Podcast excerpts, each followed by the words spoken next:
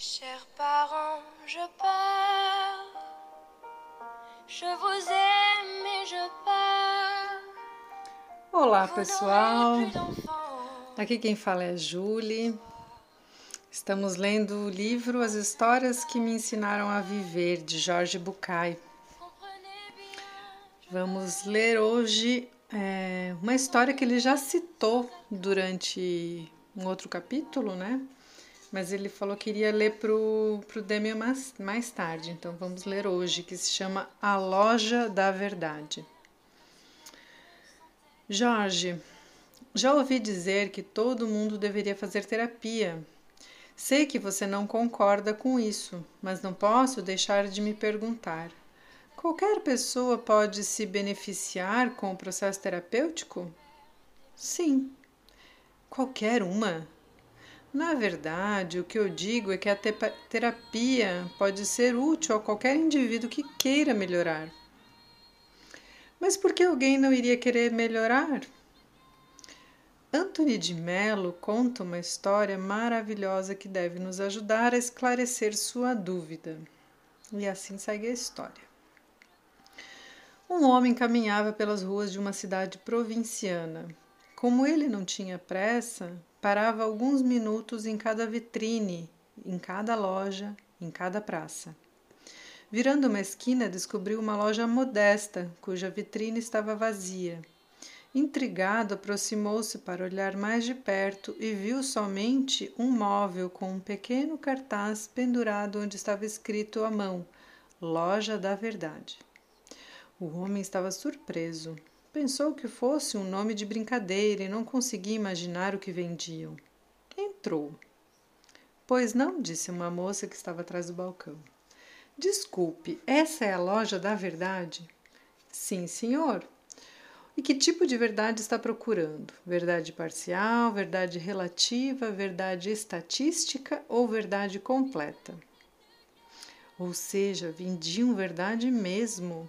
Nunca poderia imaginar que isso fosse possível ir a uma loja e comprar verdade. Era maravilhoso. Verdade completa, respondeu o homem sem hesitar. Estou cansado de mentiras e falsidades, pensou. Não quero mais generalizações, justificativas, enganos nem fraudes. Verdade plena, ratificou. Está bem, senhor. Por favor, siga-me. A moça acompanhou o cliente até outro setor. Este rapaz vai atendê-lo. O vendedor, de aspecto sério, esperou que o homem falasse. Venho comprar a verdade completa. Ah, o senhor sabe o preço? Não. Quanto custa? Respondeu com outra pergunta, sabendo que estava disposto a pagar o que fosse por toda a verdade. O preço é nunca mais estar em paz. Um frio percorreu-lhe a espinha. Nunca havia imaginado que o preço fosse tão alto. E respondeu balbuciando: "O- Obrigado, desculpe. Deu meia volta e saiu cabisbaixo. Ficou um pouco triste por descobrir que ainda não estava preparado para a verdade absoluta, por ainda necessitar de algumas mentiras, mitos e idealizações em que se refugiar, e inclusive precisar de justificativas para não ter que enfrentar a si mesmo. Talvez mais tarde, pensou. Demian, não necessariamente o que é bom para mim é bom para os outros. Pode acontecer, e não tem nada de errado nisso, que alguém ache muito caro o preço de certo benefício. É importante que cada um decida o preço que está disposto a pagar por aquilo que deseja. E é lógico que cada um deve escolher o momento adequado para receber o que o mundo oferece, seja verdade ou qualquer outro benefício. E assim ele finaliza essa história, né? E aí, nossa, a verdade tem um preço alto mesmo, né, gente? É, talvez por encontrar o que é real e não a ilusão, né? Ou o que eu espero, né? Muitas vezes é a sua expectativa. Dá tempo para mais uma história que se chama Perguntas. A sessão havia começado nesse clima insuportável de quando eu não sabia sobre o que falar e ficava calado, ou quando sabia sobre o que falar e não o fazia, ou quando achava que teria sido melhor não ter ido, mas já era tarde demais. Ou quando Jorge também estava sem vontade de falar e não ajudava, ou quando tinha vontade, mas se calava. Eram sessões silenciosas, sessões densas, pesadas. Deixa eu ver onde eu tô. Ah, onde escrevi. Ontem escrevi umas palavras, falei por fim. Ah, é? Resposta breve. Pensei. Sim, respondi, mais breve ainda. E arrasou comigo de novo, pensei. O texto se chama Perguntas, mas não são perguntas. E o que você quer fazer com suas perguntas que não são perguntas? Gostaria de ler aqui, com você. Não as reli desde ontem à noite. Não estou procurando respostas, portanto, não quero que você responda. Só quero que escute. São ideias, não perguntas. Certo, disse Jorge dispondo-se a escutar. E agora, pessoal, ela, ele vai fazer aqui várias perguntas. E aí é, eu vou fazendo devagar, mas se vocês quiserem refletir um pouquinho sobre cada pergunta, vão pausando o áudio, tá? Para ir pensando. Eu não vou fazer o, te, o espaço de tempo para vocês pensarem para o áudio não ficar muito longo. E aí começa assim. Difícil, não? quase impossível, ou talvez impossível mesmo. Como se vive sendo diferente? Que sentido tem viver atormentado? Sendo lúcido, ou pelo menos esclarecido, é possível viver de outra maneira?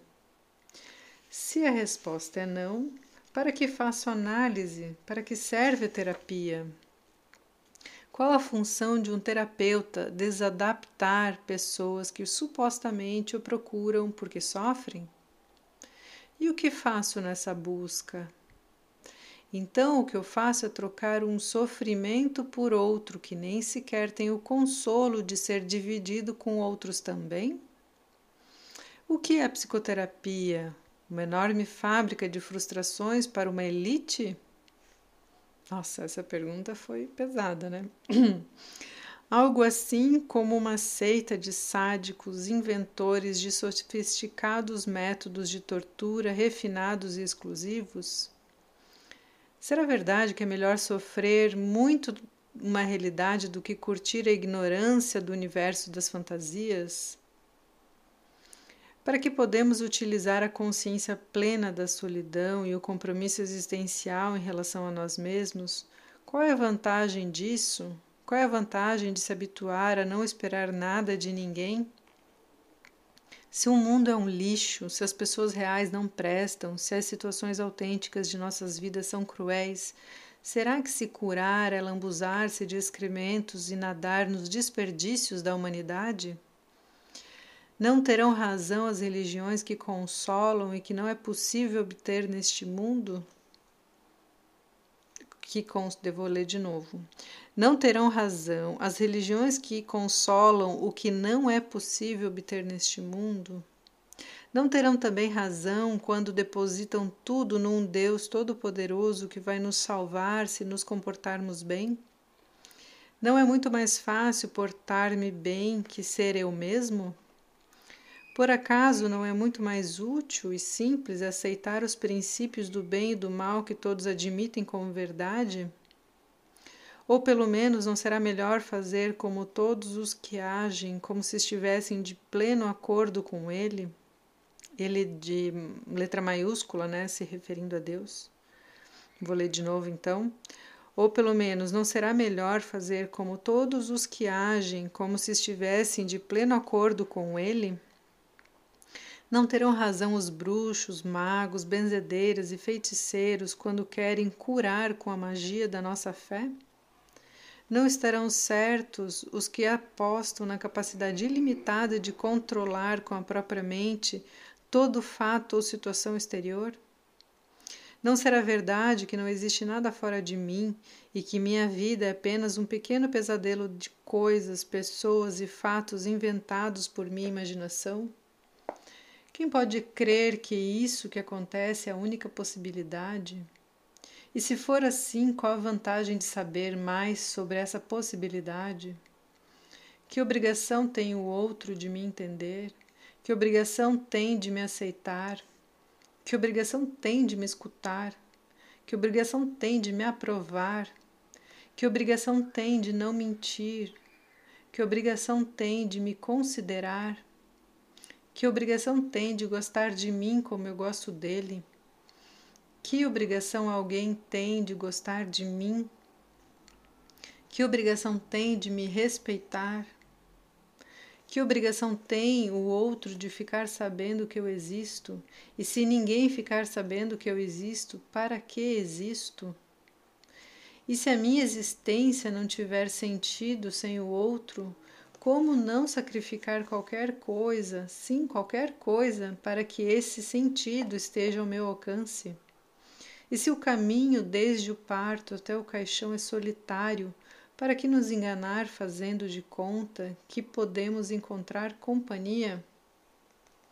E assim ele termina as perguntas, né?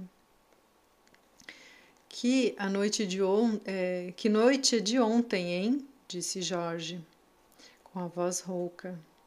Sim, negra, muito escura. Ele os estendeu os braços e fez um gesto para que me sentasse perto dele. Então me abraçou como se abraça uma criança. Senti o calor dele, o seu amor, e assim fiquei o resto da sessão, em silêncio, pensando.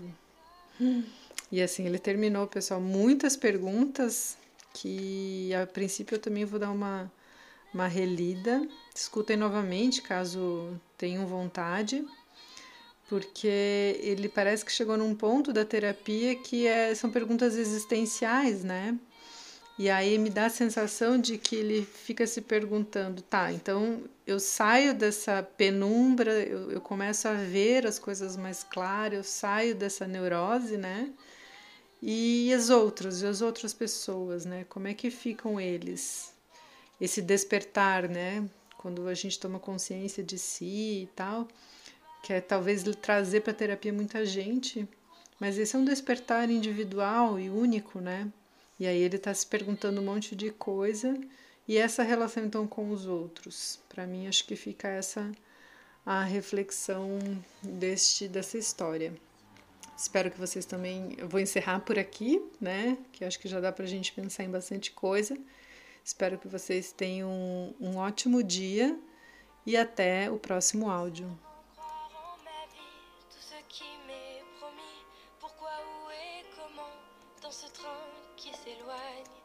Chaque instant